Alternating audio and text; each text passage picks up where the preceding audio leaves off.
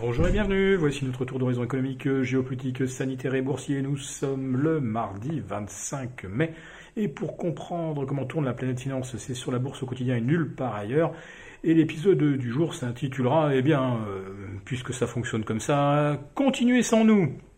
Oui, le CAC 40 va probablement inscrire un troisième record historique consécutif. Je parle du CAC 40 Global Return, bien sûr. Bon, pour le CAC 40 PX1, ça sera quand même un record euh, annuel. C'est pas, c'est pas si, euh, si décevant, mais franchement, battre un record lundi avec moins de 900 millions d'échangés à 17h30. On avait battu également un record vendredi, un jour de trois sorcières où on n'avait même pas traité 4 milliards.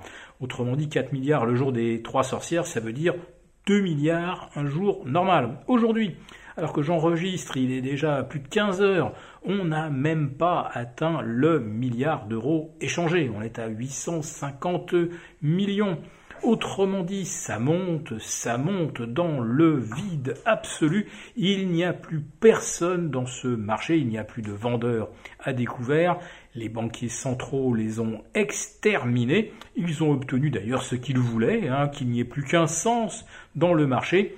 Eh bien, quand il n'y a plus qu'un sens, eh bien, il n'y a vraiment plus personne pour jouer, tout simplement. Ça n'a plus aucun intérêt. Vous savez, c'est comme une, une rencontre footballistique où vous auriez euh, Barcelone euh, face à, je ne sais pas, la meute Beuvron ou Vesoul. Et puis vous avez un arbitre euh, qui siffle 15 pénalties pour Vesoul. Donc même si vous avez en face un Barcelone des grands soirs, euh, de toute façon, même s'il marque 12 buts, eh bien il y aura 15 pénalties pour Vesoul. Donc euh, bah, c'est même plus la peine d'aller jouer. Hein. Les attaquants peuvent rester assis les fesses dans l'herbe.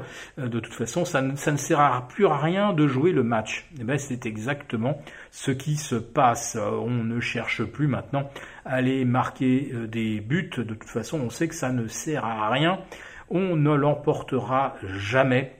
La tendance doit être et demeurer invariablement haussière. Alors bon, on arrive à ces marchés caricaturaux où, il n'y a plus de volume, euh, où on finit la matinée à Paris avec 350 millions échangés. Je me rappelle qu'il y a encore 10 euh, ans de cela, 350 millions, c'est ce qu'on échangeait au bout de 10 minutes, un quart d'heure à Paris. Encore pas forcément une grosse séance. Et dans les années 2000, euh, euh, quand on battait des records jour après jour, c'est vrai, c'était la bulle des dot-com, mais on échangeait 5, 6 milliards par jour. Et euh, dans des grosses séances de rebond en 2009, on allait à 6-7 milliards par jour. Et là, on bat des records avec moins de 2 milliards. Mais qu'est-ce que c'est que, que ce marché? Bah, Ce n'est tout simplement plus un marché. Mais il y a un moment où malheureusement, il va falloir que ceux euh, qui ont des positions et des stratégies, eh bien, euh, décide de les euh, faire évaluer, de les, de les ajuster. Et ce qu'on peut craindre, c'est que quand on voudra vendre d'un côté pour acheter de l'autre, eh bien, il n'y aura personne pour absorber les ventes. Ensuite, pour racheter, évidemment, s'il faut courir après le papier, on pourrait, euh, on pourrait se montrer un petit peu hésitant. Alors, tout le monde sait que ça fonctionne comme ça. Évidemment, je ne vous apprends rien.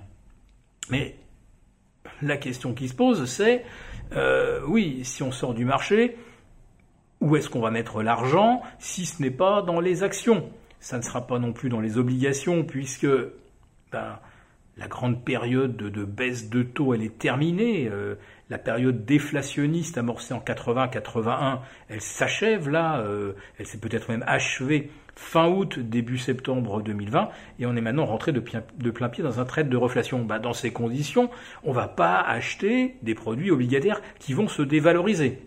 Sinon, bah, peut-être bonne nouvelle pour les épargnants, parce qu'eux vont retrouver un petit peu euh, de rendement.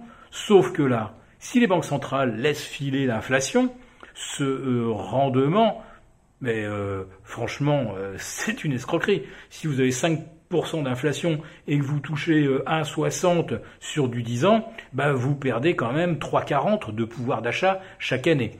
Donc au bout de 7 ans, à raison de 3,40 par an, vous avez perdu pratiquement 50% de votre futur pouvoir d'achat. Donc, euh, même acheter des obligations pour toucher un rendement, si ce rendement est très éloigné du niveau d'inflation, franchement, ça ne vaut pas vraiment le coup. Donc là aussi, sur l'obligataire, eh bien, ils vont jouer sans nous. Oui, nous, les épargnants. L'alternative pour euh, se, prémunir contre l'inflation, ça reste euh, probablement l'immobilier, l'or et l'argent. Mais attention à l'immobilier car on est en surchauffe. On l'est d'ailleurs euh, aux États-Unis. On vient, d'avoir les chiffres Case-Shiller.